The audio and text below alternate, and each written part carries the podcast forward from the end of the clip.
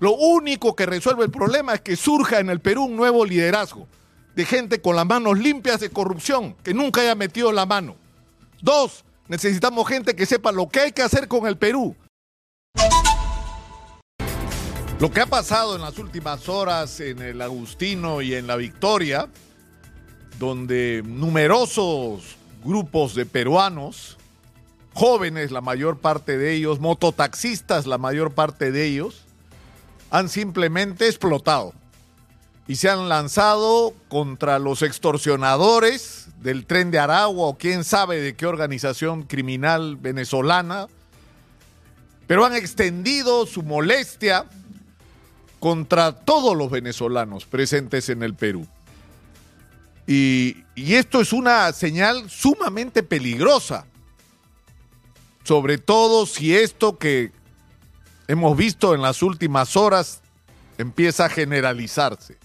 Es decir, que la gente decida hacer con sus propias manos o a resolver a su manera y con sus propias manos, insisto, aquello que las autoridades son incapaces de afrontar. Y esto nos lleva a reflexionar seriamente sobre la crisis de la inseguridad por un lado y del problema migratorio por el otro. Hemos hablado acá y le hemos dado espacio acá a especialistas, a gente experimentada en el tema de inseguridad, advirtiendo sobre lo que estaba pasando, proponiendo cosas para hacer. Dentro de la propia policía se ha hecho un esfuerzo por desarrollar un plan como el Mariano Santos estratégico de largo plazo para resolver el problema fundamental de la seguridad, que es la policía. Coño, ¿cuándo lo van a entender? No es andar repitiendo como baboso las frases de Bukele, ¿no? Ni declarando estados de emergencia que no sirven para nada, sino teniendo una estrategia cuyo eje sea la policía. Pero no los voy a cansar porque esto ya hasta yo me aburrí de repetirlo y de poner acá a gente diciendo lo que hay que hacer sin que los escuchen.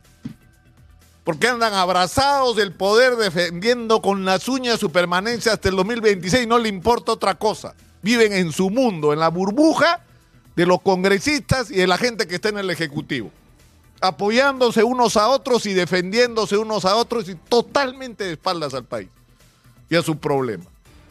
Pero acá ha saltado el otro problema, el problema migratorio. Y de eso también hemos hablado hasta el cansancio cuando empezó. Cuando empezó, no es un problema del que estamos hablando esta semana. Y yo quiero rápidamente resumir lo que pasó en Venezuela.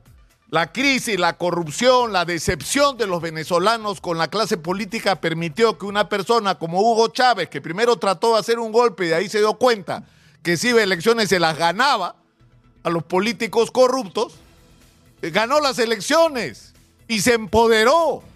¿Para qué? Para terminar en lo que estamos viendo hoy, denuncias de corrupción que multiplican lo que le dio origen al régimen chavista. O sea que tanto esfuerzo para terminar en lo mismo. Y tuvo la fortuna Chávez de que vino el boom petrolero, los precios por las nubes del petróleo, entonces empezó a agarrar ese billete que venía, que no, que no era producto de un esfuerzo particular, era el precio del, del petróleo. Y con ese precio de petróleo hizo viviendas, invirtió en salud, invirtió en educación, le dio bonos a medio país pero no invirtió en arreglar la economía, en mejorar la capacidad productiva, mejorar las instalaciones de la industria petroquímica. Y cuando el precio del petróleo se cayó, se acabó la ilusión. En Venezuela se importaba creo que la mitad de las cosas que se consumían en el país. Y cuando no había dólares empezaron a escasear los alimentos, las medicinas, ya no había el dinero sobrando para regalarlo en bonos, ya no había cómo continuar los agresivos problemas de vivienda, salud y educación porque no había caja. Y eso lo empezó a resentir la gente. Y se empezó a molestar con la situación y eso tuvo una expresión política. El chavismo perdió las elecciones a la Asamblea Nacional, que es el Parlamento, o era el Parlamento ahí. Y el capítulo siguiente era que hubiera en Venezuela elecciones generales con un candidato de la oposición que le ganara al chavismo. ¿Y qué fue lo que ocurrió? Lo que ocurrió una vez más, por ese brillo que no tiene la diplomacia norteamericana, decidieron lo siguiente, que es muy simple.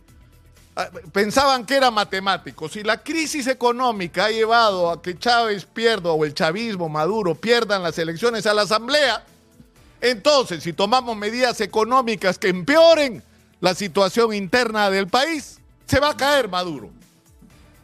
Pero se olvidaron de dos cosas. Primero, la fortaleza, es decir, tener 30, 35% del electorado firme a su lado por las preventas y también hay que decirlo por los beneficios que le dio un sector de la sociedad. Es decir, había un electorado muy fuerte a favor de Maduro. Pero en el otro lado se olvidaron del detalle más importante de tener una oposición lo suficientemente seria para convertir la indignación, las ilusiones, la molestia de la sociedad venezolana en una alternativa. Entonces, ¿qué cosa hicieron? ¿Cuál fue la política exterior gringa? Vamos a asfixiar económicamente a Venezuela, entonces se va a caer Maduro. No se cayó Maduro. Se fueron millones de venezolanos. ¿Y por qué se fueron? Porque la misma gente que estaba protestando en la calle ahora está en los semáforos pidiendo limosnas porque se decepcionaron, porque no tuvieron alternativa. Y nosotros hemos sido de alguna manera cómplices de una política exterior hacia Venezuela que ha sido un fracaso. Lo que había que hacer con Venezuela es servir, convertirnos en un instrumento de intermediación, es decir, no sumarnos al conflicto, sino a la solución del conflicto, para que en Venezuela hubiera elecciones libres, con participación de todos, sin presos, ni perseguidos, ni excluidos políticos, con un uso equilibrado ¿no? Igualitario de los medios de comunicación. Eso es por lo que había que pelear en Venezuela, para que el problema lo resuelvan además los propios venezolanos. Hicimos sinceramente idioteces, recoger reconocer a Guaidó de presidente. Ni la oposición venezolana lo reconocía como su líder. Y hemos terminado en esto. El señor PPK decidió abrir las puertas y permitimos el ingreso al Perú de cerca de dos millones de venezolanos sin ningún plan, sin ninguna restricción, nunca pusimos un límite, nunca establecimos mecanismos para que estas personas que vinieran, aquellas que quisieran regresar en algún momento iban a volver, aquellas que se quisieran incorporar iban a pasar por un proceso de incorporación a la vida nacional, pero además teníamos que establecer claramente quiénes de estos ciudadanos estaban fuera de la ley. Nada de eso se hizo y estamos pagando las consecuencias ahora. Porque lo que está explotando en la Victoria y en el Agustino no es solamente la molestia contra las bandas de extorsionadores, de delincuentes, de sicarios, de explotadores de mujeres, de traficantes, no. La explosión de la gente es porque hay un problema, sobre todo cuando ocurre crisis económica. ¿Qué es lo que pasa? Que tenemos dos millones más de personas que están disputando por el mercado laboral. Que hay una chamba y tienes a un peruano y a un venezolano al frente. Y el venezolano dispuesto a aceptar cualquier condición. Cualquiera, porque lo han perdido todo. Porque lo han perdido todo, están dispuestos a aceptar menos el sueldo mínimo, están dispuestos a trabajar 12 horas por el mismo ingreso, a lo que sea, y se convierten en una competencia desleal para los trabajadores peruanos. Y esa molestia también se está expresando en este momento. Pero ¿de quién es responsabilidad? ¿De los jóvenes peruanos que se quedan sin chamba? ¿De los venezolanos que vinieron acá desesperados? No, señor, es responsabilidad una vez más de los políticos, de los de allá y de los de acá. ¿Cómo es posible que hemos permitido que esto llegue a esta situación? Pregunten ustedes, ¿cuántos venezolanos hay en el Perú? No lo saben. No lo saben, ni siquiera saben cuántos hay. Y mientras tanto hemos cambiado, ¿cuántas autoridades migratorias hemos tenido en los últimos años? Necesitamos una profesional, una autoridad migratoria que enfrentar una crisis tan grande como la que estamos teniendo. Entonces ahora hay que enfrentar las consecuencias de la inacción, de la irresponsabilidad, de la falta de planes, de la falta de políticas, de la falta de estrategia. Y estamos entrando a una situación en la que, insisto, y termino, estos hechos del Agustino y de la Victoria nos plantean no uno, dos problemas. La crisis total de la, de la manera como se está enfrentando la inseguridad y la crisis migratoria llevada al límite. Explotó en el Agustino y en la Victoria algo que se estaba incubando. Yo me preguntaba hace algunos días o semanas, ¿hasta dónde va a llegar el límite de tolerancia de la sociedad peruana? Bueno, em, empezó a romperse el dique de la tolerancia. Empezó a romperse. Y estamos avisados, necesitamos en el Perú cambios políticos. Necesitamos una nueva dirección, no necesitamos solo que se vaya al Congreso, que se vaya a INA. No, señor, eso no resuelve el problema. Lo único que resuelve el problema es que surja en el Perú un nuevo liderazgo de gente con las manos limpias de corrupción, que nunca haya metido la mano. Dos, necesitamos gente que sepa lo que hay que hacer con el Perú. Y tres, necesitamos gente que esté dispuesta a fajarse, pues, a fajarse.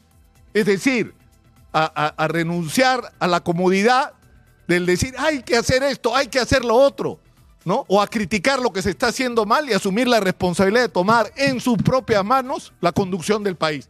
Y eso significa que la gente que no ha estado haciendo política se atreva ahora a hacer política. Porque si seguimos dejando la política en manos de quienes las han estado ejerciendo, no solamente vamos a perder la oportunidad, sino el Perú puede ser un país desmadrado y sin control. Y yo creo felizmente que estamos a tiempo de cambiarle el rumbo a este país. Si no, todos pagaremos las consecuencias. Soy Nicolás Lúcar, esto es Hablemos Claro, estamos en Exitosa, la voz que integra al Perú, 95.5 de la FM en Lima. Estamos, como ustedes saben, en el canal 34 de Movistar.